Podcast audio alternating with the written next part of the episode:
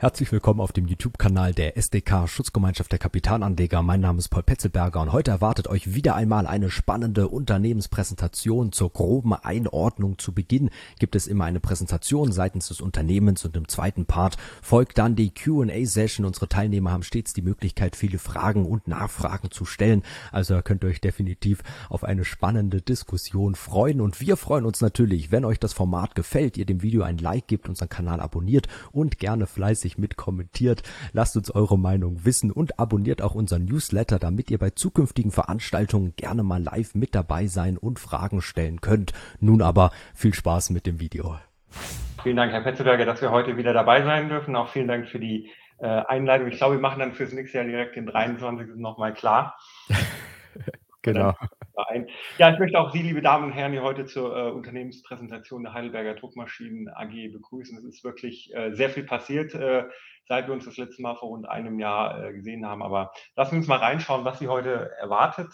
Ähm, ich werde starten mit einem äh, kurzen Überblick, wie gewohnt, auf das äh, Unternehmen und ähm, möchte in diesem Kontext dann auch die jüngst veröffentlichten Zahlen, die wir vor rund zwei Wochen jetzt veröffentlicht haben, zum zweiten Quartal, ähm, nochmal mit Ihnen durchgehen und im Anschluss dann auf die Gesamtstrategie des Konzerns eingehen, die ich dann in einem zweiten und dritten Schritt ähm, dann auf die jeweiligen Segmente noch unterbrechen möchte. Und zu guter Letzt, äh, nicht nur weil es ähm, on vogue ist, sondern auch weil es unser Anliegen ist, möchte ich äh, gerne auch noch etwas zum Thema Nachhaltigkeit loswerden. Ich gehe zwar davon aus, dass relativ viele der Teilnehmenden unser Unternehmen schon äh, sehr gut kennen, aber nichtsdestotrotz möchte ich auch den neuen äh, Teilnehmern hier heute die Möglichkeit geben, erstmal einen Überblick über das äh, Unternehmen zu erhalten. Heidelberg trägt wie kaum ein anderes Unternehmen äh, die wesentlichen Märkte in der Druckindustrie. Das sind insbesondere der Verpackungsdruck und auf der anderen Seite der Werbedruck. Gleichzeitig erschließen wir aber auch mit unseren vorhandenen Technologien und unseren Fähigkeiten neue Märkte. Das haben wir im ähm, Segment Technology Solutions ähm, letztlich alles allokiert. Und diese neuen Geschäftsfelder, die haben nur bedingt was mit Druck zu tun. Teilweise kommen sie auch aus der Drucktechnologie, wie es bei der Elektromobilität tatsächlich so ist. Teilweise sind sie aber auch nicht unbedingt ähm, damit äh, verwandt. Ähm, auf der linken Seite hier noch einmal die ja, wesentlichen Kennzahlen. Lassen äh, Sie es mich auf das Wesentliche reduzieren. Wir erwarten für das laufende Jahr wieder äh, ein, äh, ein, ein, Wachstum. Trotz aller Widrigkeiten gehen wir davon aus, dass wir einen Umsatz von rund 2,3 Milliarden Euro dieses Jahr äh, sehen werden. Und auch bei der Rentabilität werden wir dieses Jahr eine EBITDA-Marge von größer 8 Prozent nach 7,3 Prozent im Vorjahr anpeilen. Lassen Sie mich aber noch mal einen ähm, Schritt zurückgehen, um die Perspektive auf die aktuelle Situation ähm, doch ähm, etwas zu schärfen. Heidelberg befand sich bis zum Jahr 2020 in, ähm, ja, so kann man das äh, durchaus sagen, in einer schwierigen Phase. Man hat sich dann dazu entschlossen, ein umfassendes Restrukturierungsprogramm aufzusetzen. Man hat damit letztendlich die Kapazitäten angepasst. Man hat Verlustbringer aus dem Portfolio eliminiert und ganz wichtig auch in der aktuellen Situation, man hat die Bilanz deutlich gestärkt. Ja. Das haben wir Anfang 2020 gemacht. In der Zwischenzeit ist, glaube ich, auch so einiges passiert. Es kam die Corona-Pandemie, dann hat man über gestörte Lieferketten geredet geredet. Äh, dann gab es äh, immer wieder in China Probleme mit Corona und ähm, ja, ähm, leider auch dieser schreckliche Krieg in der Ukraine, der äh, doch äh, letztendlich zu einer äh, ganz anderen Situation der Weltwirtschaft ähm, äh, geführt hat. Ähm, nichtsdestotrotz ist es uns gelungen, ähm, in diesem Dreijahresplan eine Trendwende einzuleiten. Wir haben im Wesentlichen das geliefert, was wir Ihnen auch äh, versprochen hatten. Das ist, denke ich, auch ein wichtiges Signal. Die Einschnitte waren äh, in weiten Teilen sicherlich gerade im Personalbereich ähm, sehr schmerzhaft, aber äh, leider notwendig. Äh, wir haben damit die Profitabilität strukturell verbessern können. Und das noch viel Wesentlichere meines Erachtens ist aber, dass wir das Unternehmen vollständig haben entschulden können. Klammert man einmal die Pensionsverbindlichkeiten aus, die eine sehr langfristige Verbindlichkeit sind. Und das ist eine Sache, die insbesondere in der aktuellen Zeit, wo alle immer von Krise reden, ein ganz entscheidender Vorteil ist. Ja, lassen wir uns dann nochmal auf die Zahlen vom zweiten Quartal gucken. Ähm, beim Auftragseingang ist es so, dass wir in etwa auf dem Niveau des Vorjahres liegen. Ähm, das Vorjahr hatte noch eine, einen positiven Effekt aus einer Messe in China äh, zum Inhalt. Äh, wir sind, äh, was die Book-to-Bill-Ratio angeht, weiter deutlich über eins, also über dem Umsatz zum Halbjahr. Und das trotz der Tatsache, dass wir den Umsatz gegenüber dem Vorjahr um rund 14 Prozent haben steigern können. Steigern können. Und ähm, das ist im Wesentlichen auf ein gutes Neumaschinengeschäft in äh, Nordamerika, aber auch Zentraleuropa zurückzuführen. Und man muss auch ganz klar sagen, trotz äh, des Lockdowns in China, der uns rund ein Quartal, einmal zurück, der uns rund ein, ein Quartal Produktionszeit äh, letztendlich äh, gekostet hat. Ja. Dieser Umsatzanstieg äh, war dann auch ursächlich dafür, dass wir bei der Profitabilität deutliche Zuwachse haben verzeichnen können. Die EBITDA-Marge ist von 7,6 Prozent im letzten Halbjahr auf 9,2 Prozent in diesem Halbjahr gestiegen. Und ein ganz entscheidender Faktor war, dass wir auch diesen enormen Kostensteigerungen bei Materialkosten, bei Personalkosten und auch bei Energiekosten haben mit eigenen Preiserhöhungen deutlich entgegenwirken können. Letztendlich ist es so, dass wir zum Halbjahr ein Ergebnis nach Steuern von 44 Millionen Euro haben ausweisen können. Das liegt nicht nur über dem äh, Halbjahresergebnis vom letzten Jahr, sondern auch schon über dem gesamten Vorjahresergebnis. Insofern wirklich ein gutes erstes Halbjahr, was uns einen gewissen Komfort auch für das zweite Halbjahr gibt. Äh, wir haben die Prognose für das laufende Jahr so bestätigt. Wir gehen aber auch für das zweite Halbjahr von weiter steigenden Kostenbelastungen aus. Jetzt gibt es zumindest etwas Klarheit aus dem Tarifumfeld, äh, was dort die konkreten Steigerungen angeht. Aber auch die werden uns treffen. So, jetzt möchte ich zunächst mal auf die ähm, Strategie aus einer Konzernperspektive eingehen. Und ähm, da ist es so, dass wir zweigleisig fahren. Wir wollen einerseits weiter den Druckmarkt prägen, das ist unser Anspruch. Und andererseits wollen wir auch angrenzende neue Geschäftsfelder erschließen. Lassen Sie mich mal mit dem Druckmarkt beginnen. Und da ist unser Ziel, den Druckmarkt wirklich, äh, pardon, den Druckprozess wirklich ganzheitlich zu betrachten, auch über die Druckmaschine hinaus. Was das heißt, da komme ich dann gleich noch zu. Wir wollen des Weiteren vom steigenden Bedarf an Verpackungen profitieren und neue Märkte mit einerseits vorhandenen, aber auch mit neuen Technologien erschließen. Und ein weiterer wesentlicher Faktor sind die wiederkehrenden Einnahmen, die wir über das Lifecycle, also Verbrauchsmaterialgeschäft und digitale Geschäftsmodelle steigern wollen. Auf der anderen Seite ist es so, dass wir angrenzende Geschäftsfelder äh, erschließen wollen. Das Ladesäulengeschäft ist hierbei ein erster Schritt und ähm, ja, das ist, glaube ich, mittlerweile auch weit bekannt. Es basiert auf einer te technischen Synergie zum Kerngeschäft. Druckmaschinen können nämlich zwei Dinge nicht ausstehen. Das ist Luftfeuchtigkeit und Schwankungen im, in, der, in der Stromversorgung. Wenn Sie Druckmaschinen in 170 Ländern der Welt aufbauen, dann müssen Sie auch mit allen Stromnetzen ähm, letztlich klarkommen. Und was unsere Maschinen dann machen, ist, die speichern kurzfristig Energie und geben sie dann wieder ab, wenn es zu einer Schwankung kommt. Und das ist nichts anderes, äh, als dass Sie für ähm, die Herstellung auch von solchen Wallboxen benötigen. Wir diskutieren gerade über weitere Felder, da ist es noch zu früh drüber zu reden, aber drei Kriterien möchte ich Ihnen mitgeben, die, denke ich, klar sind. Die weiteren Felder müssen Megatrends adressieren. Die Märkte, in die wir einsteigen wollen, müssen eine kritische Marktgröße haben, also wo auch Platz für Heidelberg ist. Und sie müssen zu Heidelberg passen, also auch aus technischer Sicht.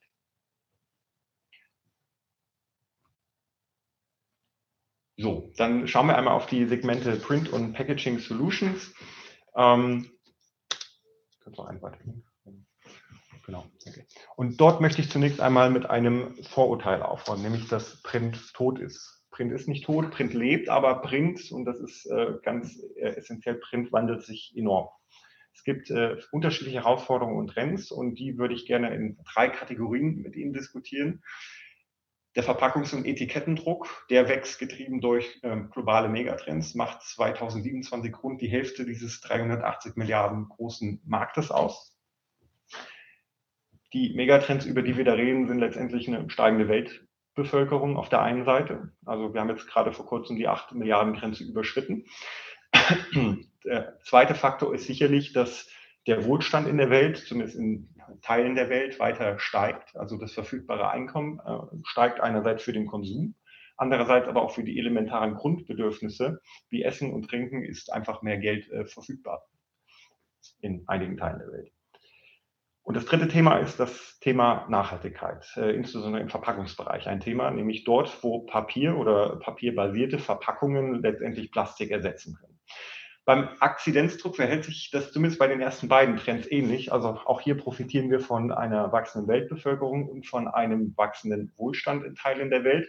Gleichzeitig ist der Akzidenzdruck aber einem unheimlichen Druck von der Digitalisierung ausgesetzt. Und Digitalisierung heißt in dem Sinne für uns nicht nur, dass sich das Marktumfeld verändert, sondern auch, dass immer mehr ähm, äh, ja, von, von, den, äh, von dem gedruckten Volumen heute über Digitaldrucktechnologie abgebildet wird. In Summe ist es aber beim Akzidenzdruck so, dass sich diese beeinflussenden Faktoren in etwa die Waage halten und der Akzidenzdruck relativ geradeaus läuft in den kommenden Jahren. Beim Verlagsdruck sieht das ein bisschen anders aus. Also wenn ich jetzt an Zeitungen denke, ich glaube, viele konsumieren das heute auch schon äh, digital, da ist es anders. Ähm, der Markt schrumpft, Markt schrumpft, aber hier ist Heidelberg eigentlich äh, nur sehr marginal aktiv.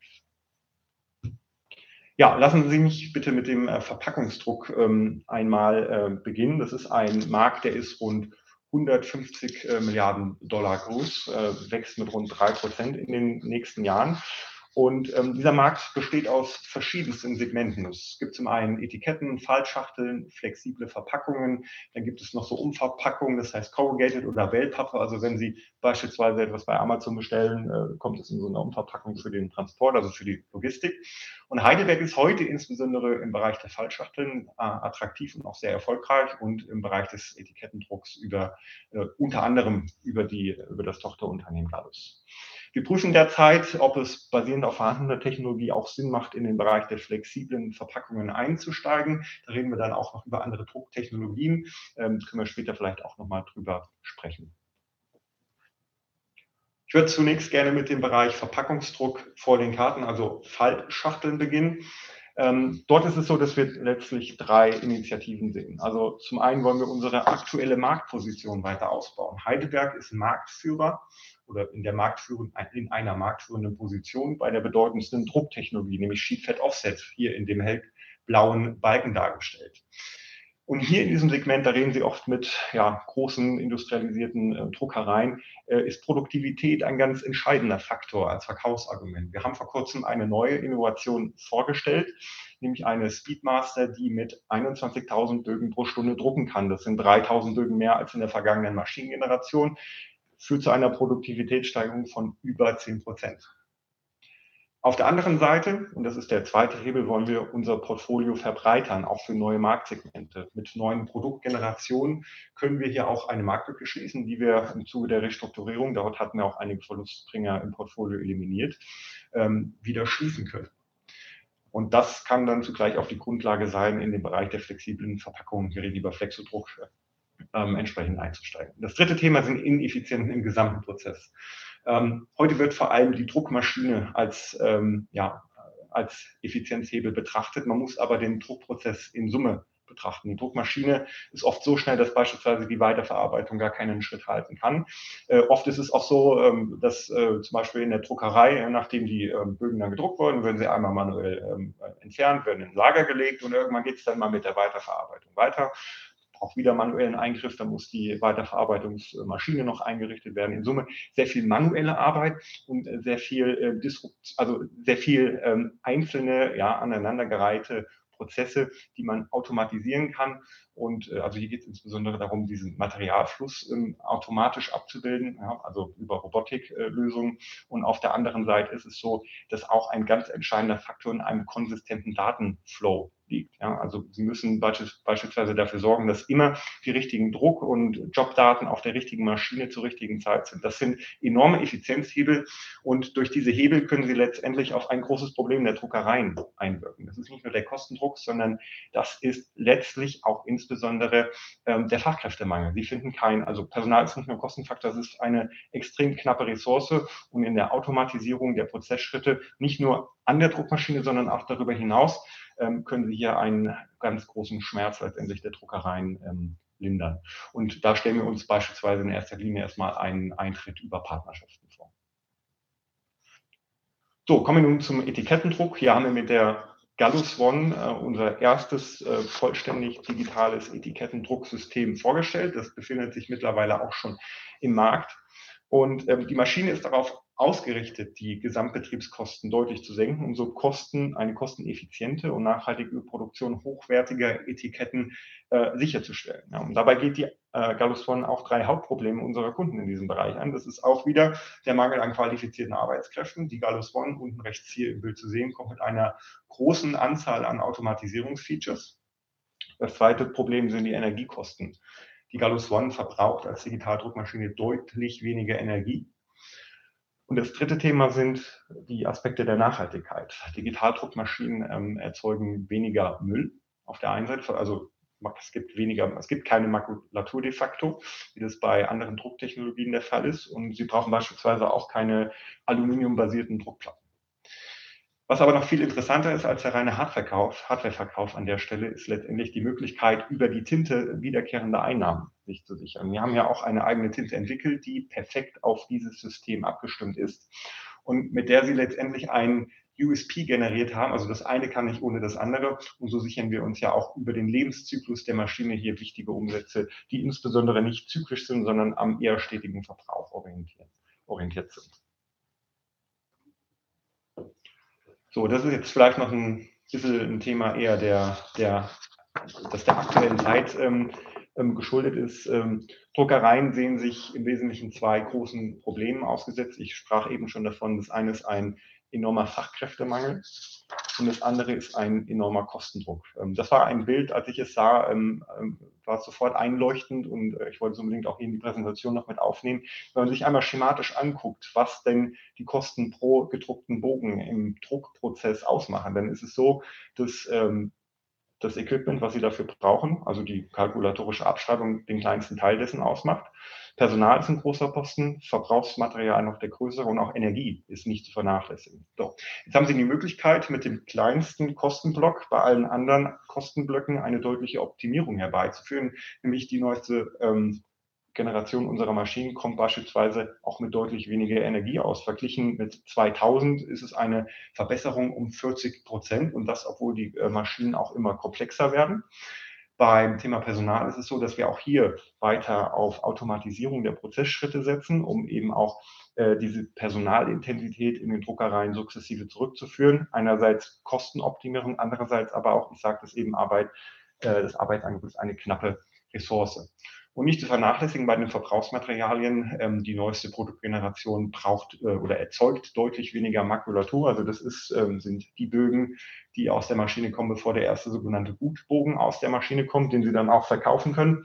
Ähm, da haben wir ungefähr früher bei einem Wert von 250 Bögen pro Druckjob äh, gelegen. Das ist jetzt in einem ähm, Umfeld so von 50 Bögen, also eine deutliche Verbesserung auch. Wenn Sie das einmal hochskalieren, dann kommt da doch einiges zusammen über die Zeit. So, und noch ähm, ein letzter Aspekt, den ich Ihnen gerne mitgeben würde aus dem Druckgeschäft, das ist äh, der Verbrauchsmaterialmarkt. Der ist ungefähr, also zumindest der Markt, den äh, wir adressieren können, der ist rund 10 Milliarden groß. Also wenn man mal diese 380 Milliarden ähm, Druckvolumen aufteilt, was ist da alles drin? Da ist ein ganz großer Teil erstmal äh, Papier, also Drucksubstrate drin. Das macht mal so den allerwesentlichsten Anteil aus. Aber ein nicht zu vernachlässigender Anteil sind auch die Verbrauchsmaterialien wie Tinten, äh, Druckplatten oder andere Chemikalien, die Sie für den Druckvorgang äh, benötigen. Und Heidelberg hat dort heute einen relativ kleinen Marktanteil. Unser Ziel ist es, diesen Marktanteil äh, auszubauen. Ein Hebel, den ich auch gerade schon ansprach, ist beispielsweise Digitaldruck, Tinte für Digitaldrucksysteme, wie wir es eben im Etikettenbereich machen. Ähm, langfristig wollen wir auch über den Verbrauchsmaterialmarkt, der sich an dem eher stetigen Print-Output und nicht an der Zyklik der, ähm, des Investitionsverhaltens äh, orientiert, den Anteil der wiederkehrenden Einnahmen steigern, um so ein gewisses Grundrauschen bei den Umsätzen zu erzeugen, um auch die Ergebnisse der Geschäftstätigkeit zu stabilisieren. Ja, so viel zum Kerngeschäft. Lassen Sie mich jetzt noch auf das Thema Technology Solutions eingehen. Ich denke, das interessiert Sie auch sehr stark. Ähm, und hier möchte ich mich insbesondere auf das Thema Elektromobilität ähm, fokussieren. Die Elektromobilität bzw. Die, ähm, das Geschäft mit Ladestationen ist äh, zweifelsohne noch in einem sehr frühen Stadium. Das gilt auch für unser Geschäft. Im vergangenen Jahr hatten wir wirklich ein außerordentlich gutes Jahr mit einem Umsatz von über 50 Millionen Euro, äh, was sicherlich auch durch die Förderung äh, positiv beeinflusst war. Das ebbt sich jetzt etwas ab, so wie es auch erwartet wurde. In einem mittelfristigen Trend befinden wir uns aber nach wie vor auf einem Wachstumspfad hier. Und hier haben wir ganz wesentlich zwei Hebel, mit denen wir wachsen wollen. Das eine ist einmal die Verbreiterung des Angebotsportfolios, um auch auf äh, um auch neue Geschäftsmodelle zu erschließen. Das ist mal der eine Hebel. Und der andere Hebel ist die Erschließung neuer geografischer Märkte. Lassen Sie mich mit dem ersten beginnen, mit dem ähm, Ausbau des Produktportfolios. Ähm, dort ist es so, Heidelberg kommt insbesondere aus dem Bereich der Einfamilienhäuser. Also wir haben Boxen verkauft, die Sie zu Hause in Ihr Einfamilienhaus oder wo auch immer hin, haben hinhängen können. Äh, das waren ähm, letztendlich mal, ja, das war der, war der Startpunkt in dem Sinne. Und wir wollen uns jetzt sukzessive aus diesem ähm, Einfamilienhausbereich auch in andere Anwendungsfelder ähm, fortbewegen. Die Innovationszyklen äh, in diesem Markt sind extrem kurz und deswegen bleiben wir hier auch am, am, am Ball mit ähm, unseren eigenen äh, Produkten und Produktneuerungen. Wir sind jetzt im Herbst mit der neuen Amperfied äh, Connect Series oder Wallbox Connect Serie. Das ist eine ganze Reihe neuer Produkte für verschiedene Anwendungsszenarien in den Markt gegangen. Ähm, die erste ist jetzt seit Herbst verfügbar. Äh, wir wollen dann auch noch eine Box äh, beispielsweise in den Markt bringen, ähm, die für ähm, das Laden ganzer Flotten geeignet ist. Hier geht es dann letztendlich um Fragen der Abrechenbarkeit. Stellen Sie sich beispielsweise Mehrfamilienhäuser vor. Es gibt eine äh, bestimmte Anzahl an Parkplätzen, die aber keinen, bestimmten, keiner bestimmten Person zugeordnet ist. So, und Sie müssen letztendlich dafür sorgen, dass der abgerechnete Strom, wie es bei Ihrer Nebenkostenabrechnung dann oder äh, bei meiner zum Beispiel auch ähm, wäre, müssen Sie dann über irgendeinen Abrechnungsvorgang ähm, dem Mieter auch in Rechnung stellen. Anderes Anwendungsfeld kann die Integration der Wallbox ähm, in ein Gesamtsystem mit Solaranlage, unter Umständen auch Batteriespeicher sein. Ähm, da gibt es ähm, viele, viele mögliche Szenarien, über die wir nachdenken. Und das dritte Thema, hier ganz rechts außen dargestellt, wir haben im vergangenen Jahr von der ENBW auch eine äh, neue Ladesäule erworben.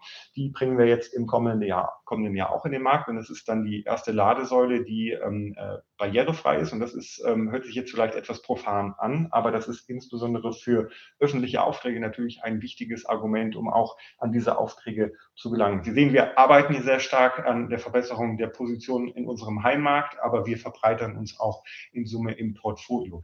Perspektivisch, ähm, wir sind jetzt, sage ich mal, von der von den Leistungsklassen hier noch im ähm, langsamen äh, Laden unterwegs. Perspektivisch ist sicherlich auch das Thema DC-Technologie für uns ähm, ein wichtiges. Ähm, eine für uns positive Sache ist sicherlich, dass insbesondere die Druckmaschinen heute schon mit DC-Netzen laufen. Das heißt, das ist auch eine Technologie, die wir im Haus haben. Aber äh, eines nach dem anderen, das ist jetzt erstmal der Weg für die nahe Zukunft. Was danach kommt, werden wir dann auch noch ähm, entsprechend bekannt geben. So, das war der eine Hebel. Der andere Hebel ist sicherlich die regionale Verbreiterung. Wir sind heute hauptsächlich in Deutschland aktiv, wollen auch in neue Märkte gehen. Wir haben jetzt endlich das Vertriebspersonal an Bord und das ist leider auch nicht so einfach bei dem ganzen ähm, Personalmangel. Aber das ist nicht das einzige Thema, wenn es um die ähm, regionale Verbreiterung und die regionale Expansion geht, sondern wenn Sie in neue Märkte gehen, müssen Sie in der Regel auch Ihre Produkte anpassen, weil es eben lokale Gegebenheiten in den ähm, Netzen gibt und auch ganz wichtig lokale Vorschriften, die unter Umständen auch Unternehmen, die äh, heute schon ähm, oder deren Heimatmarkt ein bestimmtes Land ist, auch absichern sollen. Das heißt, ähm, das ist auch immer eine Vertriebsfrage und eine R&D-Frage, die sie dort eben äh, mit sich rumschleppen bei der Verbreiterung. Wir gehen jetzt insbesondere erstmal auf die europäischen Märkte, prüfen aber beispielsweise auch inwiefern die USA ähm, nicht ein Markt werden, der für uns äh, ähm, äh, rentabel zu betreiben wäre heute schon. Ja, zu guter Letzt noch das ähm, Thema Nachhaltigkeit. Ähm, da möchte ich ähm, insbesondere eine Sache sagen. Ähm, wir haben uns dazu committed, bis zum Jahre 2030 klimaneutral zu sein. Das ist ähm, relativ schnell, wie ich finde, und auch äh, notwendig. Aber Nachhaltigkeit ist für uns nicht nur ein Thema der Zeit oder weil es irgendwie ein, ein Trendthema ist. Wir betreiben das wirklich schon sehr glaubwürdig und sehr lange. Wir haben vor einigen Jahren schon äh, mit der energetischen Sanierung unserer Gebäude angefangen. Wir haben beispielsweise Solaranlagen ähm, äh, auf unseren äh, Dächern in beiden Teilen hier installiert. Für uns ist Nachhaltigkeit einfach ein Thema der ähm, Überzeugung. Großer Hebel liegt beispielsweise auch im Druckprozess selber, also der Verbrauch ähm, der Energie und der Ressourcen im Druckprozess beim Kunden. Hier kann man mit einer weiteren Optimierung der Maschine zum Beispiel erreichen, dass diese weniger verbraucht. Wir bieten beispielsweise auch nur äh, nach Nachhaltigkeitskriterien ausgewählte Verbrauchsmaterialien selber an. Und was man nicht vergessen darf, ähm, wenn man jetzt insbesondere an den Verpackungsdruck denkt, so ist das ein Substitut äh, für beispielsweise plastikbasierte äh, Verpackungen und ähm, insbesondere tragen die Maschinen oder die Kunden, die diese Maschinen betreiben, auch ähm, zu der Kreislaufwirtschaft teil, ähm, auf die man letztendlich abziehen möchte. Und dann komme ich zur letzten Folie. Ähm, lassen Sie es mich wie kurz, zusammen, kurz zusammenfassen. Ich hoffe, das hat Ihnen ein, eine gewisse Vorstellung über die äh, jetzt anstehenden Aktivitäten bei der Heidelberger Druckmaschinen AG ähm, ähm, geben können. Lassen Sie mich auf drei Punkte äh, zusammenfassen, die Sie heute mitkommen, mitnehmen können. Wir haben finanzielle Stabilität erreicht. Wir wollen die operative Profitabilität auch weiter verbessern. Wir haben letztendlich zwei Stoßrichtungen, mit denen wir arbeiten. Das eine ist das Kerngeschäft in den attraktiven Wachstumsfeldern auch ähm, ja, aktiv zu gestalten. Und das andere ist, wir wollen auch weiter neue Wachstumsfelder neben dem Kernmarkt Druck äh, eben erschließen, wie wir das jetzt auch mit der Elektromobilität so getan haben. Das ist in der Nutshell das, was wir machen wollen oder was wir gemacht haben. Dann bedanke ich mich jetzt erstmal für Ihre Aufmerksamkeit und Herr Petzelberger, dann übergebe ich wieder an Sie. Herr Bayer, vielen Dank für die spannende Präsentation. Ich denke, man kann sagen, ein großer Traditionskonzern in einem großen Wandel, also definitiv spannende Zeiten aus Unternehmenssicht, aber natürlich dann auch für die Aktionäre. Es sind auch schon einige Fragen reingekommen. Darum würde ich sagen, starten wir mal direkt. Hier eine Frage Heidelberger Druck. Wäre es nicht auch naheliegend, den 3D-Druck als neues Wachstumsfeld in Angriff zu nehmen? Gibt es da Überlegungen? Also man muss sicherlich immer gucken, äh, welche Technologie ähm, einem äh, ja, am, am nächsten liegt. Ähm, der 3D-Druck, kann man sicher darüber diskutieren, ist aber ähm, vom Prozess her schon was ganz anderes. Und ähm, deswegen ist das jetzt erstmal eine Sache, die wir nicht äh, priorisieren, sondern wir ähm, konzentrieren uns jetzt auf vorhandene Technologien und auf die Erschließung neuer Märkte mit naheliegenden Drucktechnologien. Und das ist erstmal das, was wir machen wollen. Und ähm, das gilt für den Bereich Druck. Äh, wie gesagt, ähm, im, im, Bereich der neuen Wachstumsfelder, da definieren wir gerade, äh, was wir priorisieren. Aber da ist es einfach zu früh, jetzt drüber zu reden. Das wäre einfach unseriös. Eine weitere Frage. Ein Teilnehmer bittet, ob Sie die D10-Technologie näher erläutern können. Ich glaube, damit ist die DC-Technologie, also DC. genau, also ähm, also es gibt im Prinzip, ähm, also ich, ich kann es jetzt kompliziert machen, aber ich mache es ganz einfach. Ähm, die DC-Technologie ist insbesondere für das Thema Schnellladen ganz wichtig. Also Sie haben ähm, im Prinzip, wenn Sie äh, Boxen in einem hohen äh, Kilowattbereich betreiben, enorme Wandlungsverluste, die Sie bei der DC-Technologie nicht haben. Und ähm, das ist letztendlich das unterscheidende Merkmal. Also so bis 22 kW sagt man, das ist AC, das ist alles, was Sie für zu Hause gebrauchen können. Und DC ist eher was für den öffentlichen Bereich oder auch für diese High-Performance-Charger, die dann jenseits der 150 kW dort äh, leisten. Ähm, das ist einfach eine Frage ähm, der, der Ladegelegenheit, sage ich mal, ja, wo sich das unterscheidet. Ist aber eine andere Technologie. Ähm, Heute ist es so, dass in den meisten Autos sogenannte DC-Wandler verbaut sind. Also sie laden AC in das Auto rein und äh, dieser Onboard-Wandler wandelt es dann in DC, weil sie die Batterie mit DC laden müssen. Ja? Also ähm, das, das ist hier der, der, der, der entscheidende Unterschied. Es sind zwei äh, unterschiedliche Stromarten, um mal so in dem, in dem Sinne zu beschreiben. Ja.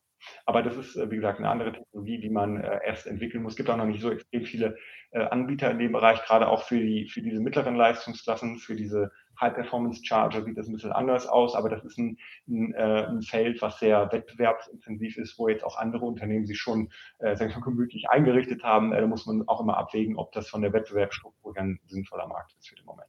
Aber wesentlicher Unterschied ist im Prinzip der Ort des Ladens, um es so auszudrücken. Hm.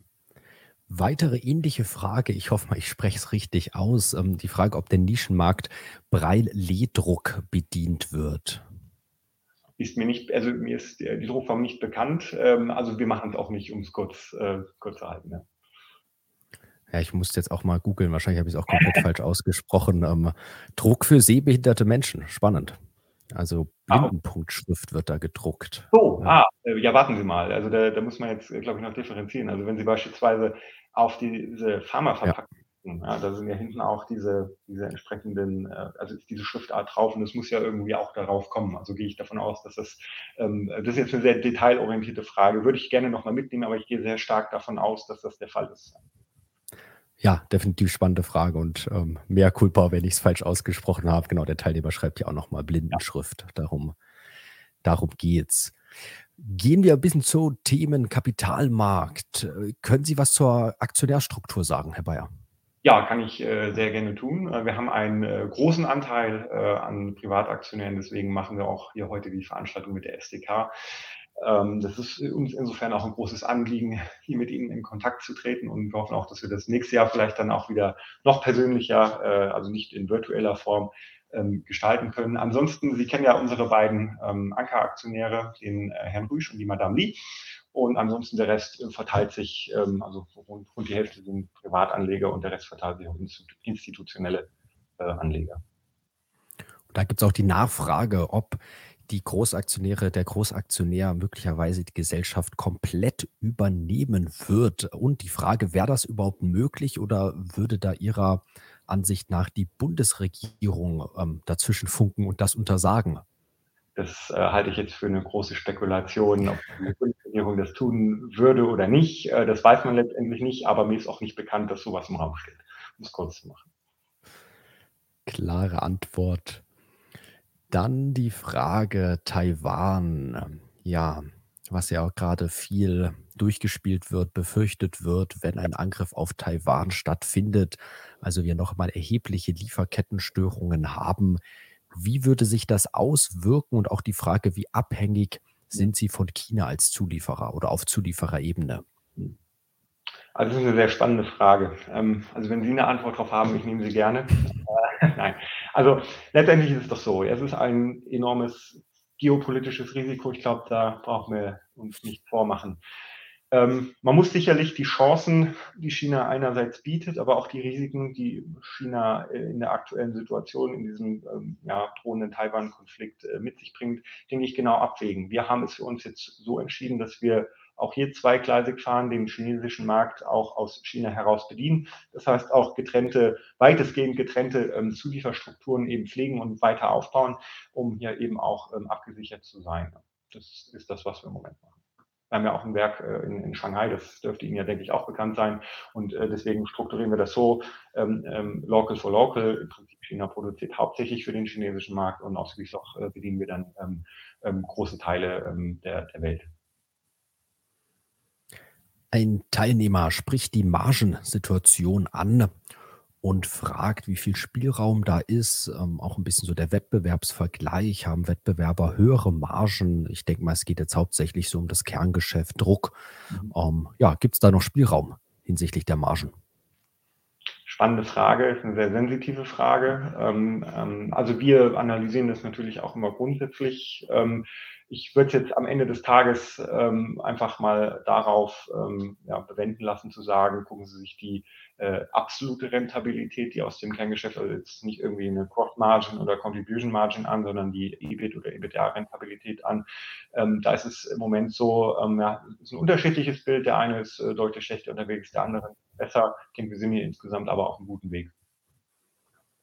Und da passt natürlich auch gut die Frage nach Personal, Personalkosten. Ein Teilnehmer spricht an, dass Sie die Tariferhöhungen oder Tariferhöhungen erwähnt haben und die Frage, ob Sie das ein bisschen konkretisieren können, ähm, um was für Summen wir hier sprechen und wie stark sich dadurch die Personalkosten verändern voraussichtlich.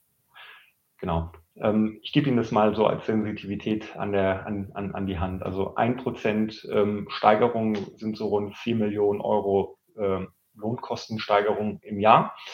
Ähm, was der konkrete Tarifabschluss äh, jetzt für uns bedeutet, da gibt es noch sehr viele Einzelfragen zu klären, auch mit der ähm, bilanziellen Berücksichtigung einzelner Teile. Ähm, das ist jetzt zu früh, das wird gerade noch alles äh, geprüft und analysiert, aber das möchte ich Ihnen gerne so als äh, Schwunggröße mit in die Hand geben. Alles andere wäre jetzt unseriös. Viele Fragen zum Bereich Finanzen. Herr Bayer hat jetzt schon angesprochen, dass Heidelberger Druck ja durchaus schwierige Jahre hinter sich hat. Wir haben viele Fragen. Ein Teilnehmer spricht an, dass das Eigenkapital noch negativ ist. Ein anderer fragt ganz direkt, wie man den Aktienkurs ähm, nachhaltig über 2,56 Euro mal bringt. Ja. Ähm, damit schwingen auch so ein bisschen die Fragen, braucht man irgendwann Kapital, Kapitalerhöhung? Ähm, wie sieht so ein bisschen die Roadmap ja, hinsichtlich glaube, Bereich, dieses Bereichs aus? Glaube, da hat ähm, der Fragende eine ganz entscheidende, einen ganz entscheidenden Punkt getroffen. Also erstmal gilt es, den Kurs wieder in eine Höhe zu kriegen, kapitalmarktfähig zu sein. Das ist aktuell kein Thema, insofern ähm, auf das Thema Kapitalerhöhung zurückzugreifen. Aber Wachstum auch im Share Price kommt letztendlich aus der Umsetzung einer Strategie über mehrere Jahre hinweg. Und das ist das, was wir jetzt vor der Brust haben. Und dann sollte das andere auch passieren. Und äh, die Frage bezüglich des negativen Eigenkapitals, äh, die interpretiere ich jetzt mal so, dass er ähm, den Bilanzverlust meint. Also das Eigenkapital ist nicht negativ, äh, sowohl in der AG als auch im Konzern nicht. Ähm, von daher, ähm, das ist halt einfach ähm, ja, das, was aus der Vergangenheit noch so ein bisschen mitgesprungen ist. Aber in Summe ist es eigentlich positiv in beiden Bilanzen. Ähnliche Frage oder die dazu passt, Finanzverbindlichkeiten. Da fragt ein Teilnehmer, ob Sie da noch ein bisschen mehr dazu sagen können. Er spricht auch den Punkt Leasingverbindlichkeiten an, 56 Millionen Euro zum Halbjahr, ähm, schreibt er, und er kann sich den Posten nicht so ganz erklären, warum der so hoch ist. Können Sie dazu ja vielleicht auch noch ein bisschen was ausführen? Leasingverbindlichkeiten sind natürlich nicht immer ähm, auf das Thema Auto bezogen. Da gibt es vielfältige Möglichkeiten, was Sie dort eben unter Leasing ähm, ja, sich aneignen können. Ähm, es gibt jetzt ganz äh, verschiedene Dinge. Das hat unter Umständen auch mit, ähm, wir hatten ja in St. Gallen ein, ein Grundstück veräußert und eine große Sale in Leaseback. Also wir haben es verkauft und wieder angemietet, Transaktionen gemacht und äh, da gibt es dann eben auch eine langfristige Verbindlichkeit raus. Das sind alles so Effekte, aber in Summe nichts äh, Ungewöhnliches. Ja. Es hat aber nicht nur mit Auto, sondern auch mit vielen anderen Dingen zu tun. Dann der Punkt Fälligkeitsstruktur. Wann werden größere Verbindlichkeiten fällig und auch ganz konkret, vielleicht können Sie ein bisschen was Richtung Zinssatz sagen. Wie hoch sind so die Zinssätze, ähm, die man bei den Banken hat? Also ähm, die, die, legen wir im Detail natürlich nicht offen, äh, die Zinssätze. Ähm, es ist aber so, ähm, dass wir aktuell äh, Finanzverbindlichkeiten von, ähm, wenn ich mich jetzt recht, ich glaube 135 Millionen auch zum Halbjahr ausgewiesen hatten. Also erstmal deutlich weniger, als das noch vor fünf Jahren war, wo wir ungefähr so bei 500 Millionen, also eine halbe Milliarde in etwa waren. Ähm, die Fälligkeitsstruktur ist so, dass wir im Prinzip ähm, eine RCF, also eine revolvierende Kreditfazilität haben. Die ist äh, fällig im Jahr 2024. Das legen wir auch äh, so offen, dies aber nur zu einem sehr geringen Teil und dort insbesondere nicht bar. Das heißt, für irgendwelche ähm, Maschinenlieferungen ins Ausland, ähm, wo sie, wo sie eben kein Cash ziehen, eben in Anspruch genommen. Da gibt es noch so ein paar kleinere amortisierende äh, Kredite, aber die RCF, also die revolvierende Kreditfazilität, ist im Jahr 2024 fällig und alles andere immer so punktuell Jahr über Jahr. Hm. Die aktuelle Finanzierungsstruktur. Sehr übersichtlich. Ja, hier eine weitere tolle Frage, die mit einem großen Lob verbunden ist. Der Teilnehmer schreibt, absolut lobenswert ist der hohe Anteil von Menschen mit, Behinder mit Behinderungen bei Heidelberger Druck. Und die Frage, was können Sie anderen Unternehmen hierzu empfehlen? Äh, kann nur sagen, Diversität lohnt sich ungemein. Klares Statement. ja, und auch sehr schön, also dass auch solche Aspekte auch hier beleuchtet werden. Also auch großes, großes Dankeschön an den Teilnehmer, das so im Blick zu haben, dass wir das hier auch mit drin haben. Super. Ja, es kommen reichlich neue Fragen rein. Also vielen Dank auch schon mal hier für alle Teilnehmer ähm, für die guten Fragen. Werfen wir noch mal einen Blick auf China. Ähm, hier wird noch mal nachgefragt, wie viel Prozent des Umsatzes macht der chinesische Markt aus und ob auch der Großaktionär aus dem Reich der Mitte vielleicht mal seinen Kapitalanteil erhöht. Ja, also ähm, Einzel, Einzelmärkte, danke für die Frage, legen wir grundsätzlich nicht offen, aber ähm, ich kann Ihnen mal so eine, so eine Hausnummer geben. Also es ist äh, mit Sicherheit nicht so, dass das irgendwie so eine Abhängigkeit wie in der Automobilindustrie ist. Wir reden hier über einen sehr kleinen zweistelligen Prozentsatz. Ähm, also das ist alles ähm, in, in, Summe noch, ähm, denke ich, recht vertretbar. Und man muss auch ehrlicherweise sagen, ähm, der Hauptfokus der Vertriebsaktivität liegt auf Europa äh, und Amerika ist sicherlich auch ein sehr großer Markt für uns. Aber in Summe muss man, muss man es letztendlich so betrachten, ähm, ist China ein Markt von vielen. Das ist ein recht diversifiziertes Portfolio. Ähm, aber das ist jetzt keine übermäßige Abhängigkeit, die wir hier haben. Ja. Mhm. Die zweite Frage nochmal war, also die, ähm, ähm, die Anteile des chinesischen Ankerinvestors. Also da ja. ist, beantworte ich so wie die Frage zu Beginn, da ist mir nicht bekannt, dass das irgendwie im Raum stünde. So, jetzt kommen die Fragen, die den Finger in die Investor Relations Wunde legen. Warum ist der Aktienkurs so niedrig? also hier ein Teilnehmer. Eine Marktkapitalisierung von 556 Millionen Euro beim Umsatz von 2,4 Milliarden Euro. Herr Bayer, was ist da los? Ja, das ähm, betrachten wir natürlich auch immer äh, alles. Ähm, also wir benchmarken uns gegen bestimmte Peer Groups, beispielsweise den Industrial Machinery Index, um das auch mal ganz transparent zu sagen, gucken uns ja die EBTA und auch die Sales Multiples an und es ist so, Sie dürfen natürlich nicht immer nur ähm, die Marktkapitalisierung nehmen, sondern ähm, der Unternehmenswert setzt sich aus Wert des Eigen- und Fremdkapitals zusammen. Und äh, da muss man klipp und klar sagen, ist das große Thema, warum ähm, dieser Wert nicht nur im, in der Marktkapitalisierung sich reflektiert, reflektiert, sondern auch insbesondere im Wert des Fremdkapitals sind unsere hohen Pensionsverbindlichkeiten. Ja, in Summe sehen wir aber keine Unterbewertung, im Gegenteil sogar leicht über dem Median der Peer Group gepreist im Moment. Und dass es im Moment so tief ist, dass äh, ich glaube, das muss ich nicht alles wiederholen, was dazu beigetragen hat. Äh, Veränderungen in der Zinspolitik, äh, diese ganzen makroökonomischen Schocks, die die Unternehmen gerade erleiden. Das ist letztendlich, hat, hat dazu geführt, dass die Börsenbewertung, also gerade wenn sie Anfang des Jahres irgendwo ähm, eingestiegen sind, irgendwie zu investieren, in welches Unternehmen auch immer, ähm, haben sie es ähm, im Zweifel noch nicht positiv abgeschlossen. Ja, das hat sich relativ schnell gedreht innerhalb von elf Monaten, muss man sagen. Ja, für Fantasie sorgt ja bei Heidelberger Druck durchaus der ganze Bereich Elektromobilität, äh, Wallbox. Sie hatten dazu auch am Ende der Präsentation schon ausführlich referiert. Jetzt hier noch ein paar Nachfragen, so die klassischen. Ich glaube, wir hatten sie auch letztes Mal. Warum wird denn nicht mal ein IPO, einen Börsengang gemacht? Könnte man das Ganze nicht noch größer auflegen? Ein Teilnehmer schreibt, ein größeres Rad drehen. Und auch nochmal die Frage, wie hoch der Umsatz ist in diesem Bereich aktuell?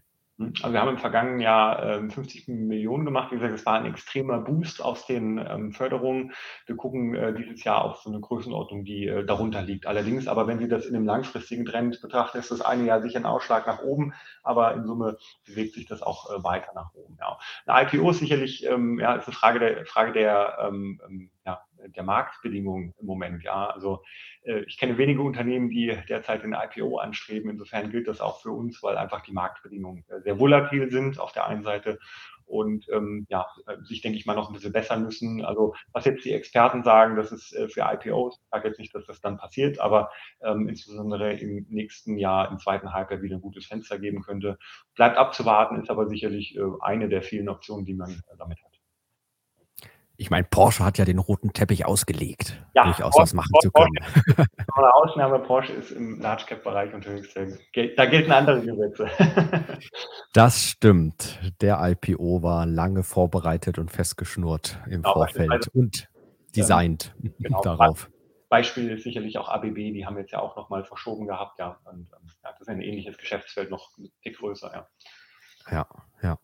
Ähm, Gibt es auch anorganische Ambitionen in diesem Bereich? Ähm, rund um Wallboxen könnte man sich vorstellen, da nicht anorganisch dazu zu kaufen. Das wäre ja so klassische Pre-IPO-Vorbereitung, das Ganze ein bisschen größer zu skalieren. Ja, ähm, gucken wir uns auch immer mal wieder an, ob es was äh, Gutes gibt. Ähm, haben da auch ähm, sicherlich das ein oder andere im Sinn, aber nichts Konkretes im Moment. So, jetzt haben wir schon einige Fragen durch. Ich schaue mal, aber es kommen hier noch fleißig rein. Super, wir haben auch noch ein bisschen Zeit. Wir müssen leider heute auch auf die Zeit achten. Also 15 Minuten haben wir noch und da probieren wir natürlich jetzt noch einige Fragen zu behandeln. Ja, eine tolle Frage, die wir auch immer gerne ähm, ja, auch als SDK-Fragen behandeln. Mitarbeiteraktienprogramm. Ähm, Gibt es da aktuell etwas? Ähm, hier fragt auch ein Teilnehmer ganz konkret, ob die steuerlichen Förderungen, Förderungsmöglichkeiten 1440 Euro pro Jahr ausgenutzt werden. Wie ist da der aktuelle Stand? Ähm, das möchte ich gerne aus zwei Perspektiven beantworten. Die eine Perspektive ist äh, zunächst einmal, dass wir ein tarifgebundenes Unternehmen sind. Ähm, das heißt, wir orientieren uns an dem, was die Tarifpartner vereinbaren. Das auf der einen Seite und auf der anderen Seite ist es so, wir diskutieren gerade über sehr viele Dinge. Also wir diskutieren darüber, wie wir ähm, als Unternehmen, als Mitarbeitende des Unternehmens miteinander zusammenarbeiten wollen. Es geht um Fragen des Leitbildes. Das sind, denke ich, Dinge, die zu einem anderen Zeitpunkt ähm, kommen könnten, aber im Moment nicht Teil der Debatte sind, weil es erstmal noch andere ähm, äh, grundlegendere Arbeit ähm, ja, ähm, zu erledigen gibt. Aber ähm, die zwei, zwei Antworten möchte ich darauf geben. Hm. Und dann eine Frage, Herr Bayer, die oftmals kommt. Sie ja. müssen sie natürlich nicht beantworten. Sie ist privat an Sie gerichtet. Haben Sie auch Aktien? Der Heidelberger Druckmaschinen AG ist hier ein Teilnehmer interessiert. Ja, selbstverständlich habe ich die, aber ähm, ich handle mit denen nicht, weil ähm, ja, im Zweifel weiß man irgendwie immer zu viel und ähm, deswegen, äh, das ist immer, immer so eine Sache, die sind da, wo sie sind im Depot und ich hole die auch nicht an. Und, ähm, aber ich habe welche, ja. Sehr gut.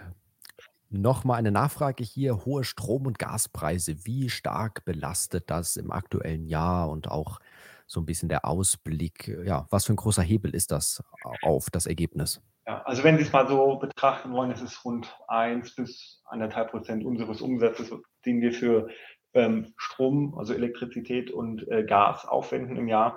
Äh, wir haben noch die glückliche Situation, dass wir relativ gut abgesichert sind. Mit, also wir hatchen auch relativ lange. Wir haben bis Ende Kalenderjahr 23 äh, eigentlich gesicherte Kontrakte, die zwar auch immer ein bisschen teurer werden, aber in Summe ähm, noch unter den äh, bekannten Marktspitzen liegen. Also insofern trifft uns das äh, mit äh, gedämpfter Wirkung aktuell. Aber wie, auch, ja. wie gasabhängig ist man in der Produktion? Ähm, wir haben eigentlich sehr wenige Prozessschritte, wo das Thema Gas äh, überhaupt ein Thema ist. Ähm, wir brauchen es eher zum Heizen der Gebäude. Aber Prozessseitig hm. in der Produktion ist es eigentlich äh, kein Thema kein großes, nur in der Gießerei. Okay. Angesprochen wird hier noch die Schadensersatzklage bezüglich Gallus und, der, und die Frage, wie da der aktuelle Stand ist. Genau. Ähm, zu laufenden Verfahren, das ist leider die generelle Policy, äh, möchte ich nicht äußern. Und hier haben wir jetzt, äh, ich merke schon, ein Teilnehmer äh, ist interessiert an Domainnamen heidelberg.com. Der Teilnehmer meint, dass das doch ein immenses immaterielles Asset ist, diese Domain heidelberg.com und er ähm, probiert hier mal so ein bisschen ein Bieterverfahren zu machen und sie zu locken. 10 Millionen, 20 Millionen, wann werden sie schwach? Wann verkaufen sie die Domain an einen äh, Bietenden? Ja, also äh, kurzum, das ist, äh, steht nicht zur Debatte, aber ich gebe ihm im Kontext der Frage recht, äh, die Domain und auch, das ist ein ähm, starkes Asset, äh, was äh, eine ungemeine repräsentative Funktion wahrnimmt Richtung Kunden, Richtung Kapitalmarkt, aber auch Richtung Mitarbeitende oder potenzielle Mitarbeitende. Ähm, bezüglich der Bepreisung äh, halte ich mich zurück. Schade. Ich glaube, der Teilnehmer hat gehofft, dass wir hier direkt ein Bieterverfahren machen im Chat, aber das müssen wir nochmal aufschieben, Herr Bayer. Ja, genau. genau. So, wir kommen äh, zum Ende auch von den Fragen. Falls ich eine Frage übersehen habe, gern nochmal äh, Copy-Paste noch unten rein, dann schnappen wir uns die natürlich nochmal. Ich hätte hier noch zwei Fragen. Das eine, Herr Bayer, wann kommt die versprochene Dividende? Wann ist es soweit? Wann ja, gibt es einfach mal wieder eine Dividende hier? Ich wäre enttäuscht gewesen, wenn diese Frage heute nicht gekommen wäre, aber nee, Spaß beiseite, ganz ehrlich. Ähm, wir haben, ähm, das, das hatte ich auch vorhin im Rahmen der anderen Frage beantwortet, das Problem aktuell ist ähm, sicherlich, dass Sie erstmal den Bilanzverlust äh, aus der Welt schaffen. Also, Sie dürfen ja keine Substanz ausschütten. Ne? Und äh, es gilt jetzt erstmal diesen Substanzverlust äh, abzuarbeiten, da sind wir auf einem ganz guten Weg und ansonsten äh, ist das sicherlich mittelfristig Teil der Planung, aber aktuell einfach nicht möglich. Klare Antwort und ich glaube auch, ja, wir sind durch. Eine runde Sache. Ähm, ich glaube, man kann einfach nur sagen, spannender Transformationsprozess, Herr Bayer, Sie sprechen es an. Ja, ein spannendes Kerngeschäft, was nicht tot ist, wo es viele Möglichkeiten gibt, wo auch gut Geld verdient wird, äh, interessante angrenzende Felder, Wachstumsmöglichkeiten, aber auch noch so ein Weg, den Heidelberger Druck durchaus vor sich hat, bis man dann halt auch wieder Dividenden ausschütten kann, ähm, kapitalmarktfähiger ist sehr spannend. Herr Bayer, haben Sie doch mal eine Zusammenfassung, ein Schlusswort. Ja, ich denke, Sie haben das äh, ganz gut zusammengefasst. Ich glaube, in den, in den ähm, nochmal den Anfang des Gesprächs aufzugreifen. Es ist sehr viel passiert in den äh, letzten äh, drei Jahren, äh, muss man ganz deutlich sagen. Das Unternehmen hat sich äh, rehabilitiert, ähm, steht jetzt auf sehr soliden Beinen und wir arbeiten auch mit Hochdruck daran, dass wir auch wieder ein, äh, ja, das Thema Dividende eben in den Fokus rücken können. Es ist nicht mehr, äh, also ich sag mal, es ist näher als je zuvor. Wir sind wirklich auf einem guten Weg, sehr viel passiert und wir arbeiten auch alle hier im Team weiter daran, dass das ähm, so bleibt. Und ja, es bleibt spannend, würde ich sagen. Das ist eine interessante Story. So, und ein Teilnehmer weist mich darauf hin, sehr treuer Teilnehmer, dass ich hier doch zwei Fragen unterschlagen habe. Er hat gut aufgepasst. Also ähm, zum einen haben wir hier auch noch mal eine Frage ist vielleicht ein Resplit äh, mal diskutiert worden? Also, dass man hier eben ja eine Kapitalmaßnahme macht. Ja, ähm, ähm, ist, ist mal, ähm, ja, also diskutiert worden ist es nicht. Ähm, ich bin auch entweder von diesen Split-Geschichten nicht so 100% überzeugt, äh, sage ich Ihnen ganz ehrlich. Ähm, ich sag mal, es ist immer eine Frage, was, was Sie am Ende wollen. Mir ist wichtig, dass die Aktie eine gute Liquidität hat und die Heidelberg-Aktie hat, wenn Sie mal das Ranking, wo wir im S-Tax-Ranking äh, stehen, so äh, irgendwo bei 150 zwischen 114 und 150 und sich mal das Liquiditätsranking angucken, wo wir deutlich besser sind, ist mir die Liquidität wichtiger und die ist tendenziell besser wenn äh, die handelbaren Stücke etwas kleiner sind. Ja. Aber das ist, ist eine optische Sache. Ich meine, das ändert ja fundamental nichts. Das stimmt natürlich. Also es kann jetzt keiner sagen, er kann sich eine Heidelberger Druckaktie nicht leisten. Das Problem. Menge mal Preis, ja. Das Problem haben wir hier weniger. Ähm, dann die Frage doch, wie ist das Verhältnis von Heidelberg zur börsennotierten Technotrans? Ähm, ist es ein Wettbewerber? Ist es ein Zulieferer? Gibt es da Verbindungen?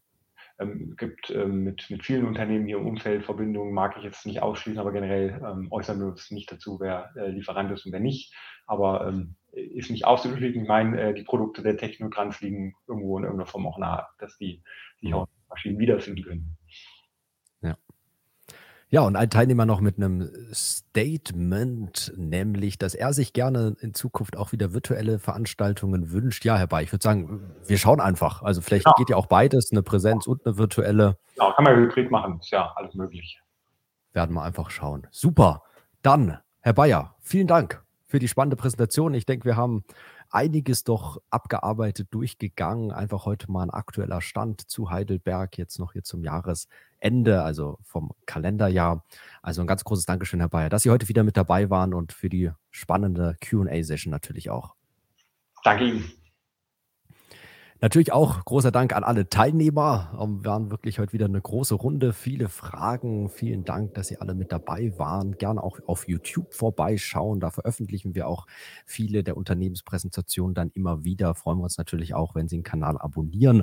Ansonsten natürlich auch gern vorbeischauen, auch einen Blick auf die nächsten Unternehmenspräsentationen werfen. Also jetzt so die kommenden Wochen haben wir da durchaus noch dies, das ein oder andere spannende Unternehmen. Da freuen wir uns natürlich wenn Sie dabei sind. Vielen Dank für die Teilnahme, die vielen Fragen und ja, bis zum nächsten Mal. Auf Wiedersehen.